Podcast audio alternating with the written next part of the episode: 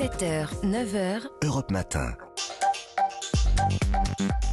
Les signatures européens comme tous les jeudis. Géraldine Vosner est avec nous. Bonjour Géraldine. Bonjour Dimitri, bonjour à tous. Alors je cite Emmanuel Macron hier soir à la télévision. Il nous dit que l'inflation que nous connaissons en ce moment est la conséquence de nos dépendances. Alors il a un plan, Emmanuel Macron, pour rompre ces dépendances. Est-ce que c'est du sérieux?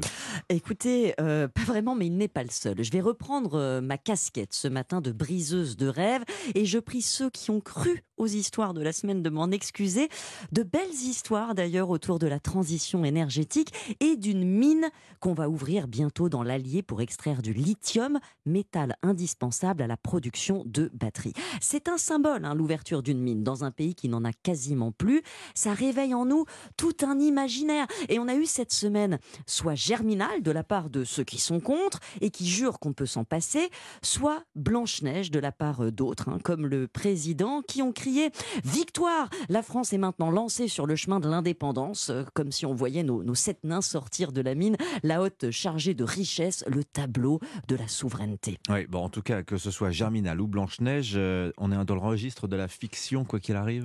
Oui, bien sûr. Prenez le scénario euh, Germinal, euh, qui est quand même assez hypocrite, qu'on rapatrie la production de métaux extraits au Chili ou en Chine dans des conditions quand même discutables. C'est plutôt une bonne nouvelle. On va pouvoir le faire proprement. En tout cas, on verra si ce n'est pas le cas. Mais au-delà, qui peut penser une seconde que la France et toute l'Europe d'ailleurs pourront sortir demain des fossiles sans la moindre technologie pour les remplacer. Pas de voiture électrique, pas de batterie pour stocker l'électricité qui viendra du soleil, des éoliennes, parce que euh, sans lithium, il n'y a pas de stockage. Hmm. Ce que nous proposent les opposants à ce projet, c'est euh, bah, pas de nucléaire, pas de fossiles, pas de batterie. Bref, la France dans le noir, c'est le syndrome poussé à l'extrême du not in my backyard. Oui, pas dans mon jardin. On préfère importer les outils de la transition, mais euh, le scénario Blanche-Neige, maintenant, Géraldine, c'est celui de l'indépendance énergétique. Donc, en quoi c'est une fable? Mais parce qu'il n'y a aucune chance, Dimitri, que la France soit souveraine demain ou même dans 30 ans pour sa transition énergétique. Aucune chance. Non, c'est bien qu'on extrait du lithium,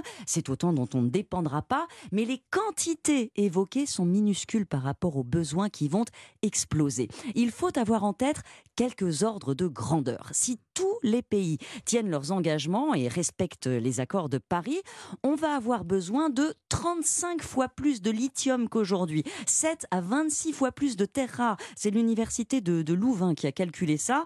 L'Agence internationale de l'énergie le confirme.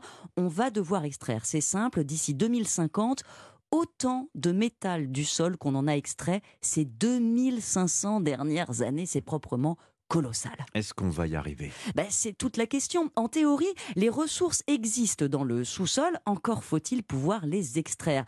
Une mine, c'est pas très propre, ça met 10 à 12 ans à ouvrir. Mhm. Il y a des projets, mais pas suffisamment. Il faut que ce soit rentable aussi. Et si possible, dans des pays amis. Ce n'est pas le cas aujourd'hui. La Russie, la Chine sont incontournables. Ils produisent, mais ils traitent aussi, raffinent les métaux. L'Europe aujourd'hui produit seulement 3% de ce dont elle a besoin pour sa transition. Donc on voit bien que la, souveraineté que vante Emmanuel Macron, c'est pas pour tout de suite. Ça peut changer un peu, mais il va falloir ouvrir énormément de mines, recycler beaucoup et économiser. Ce sera pas simple. Le cuivre, par exemple, ça va devenir un énorme sujet.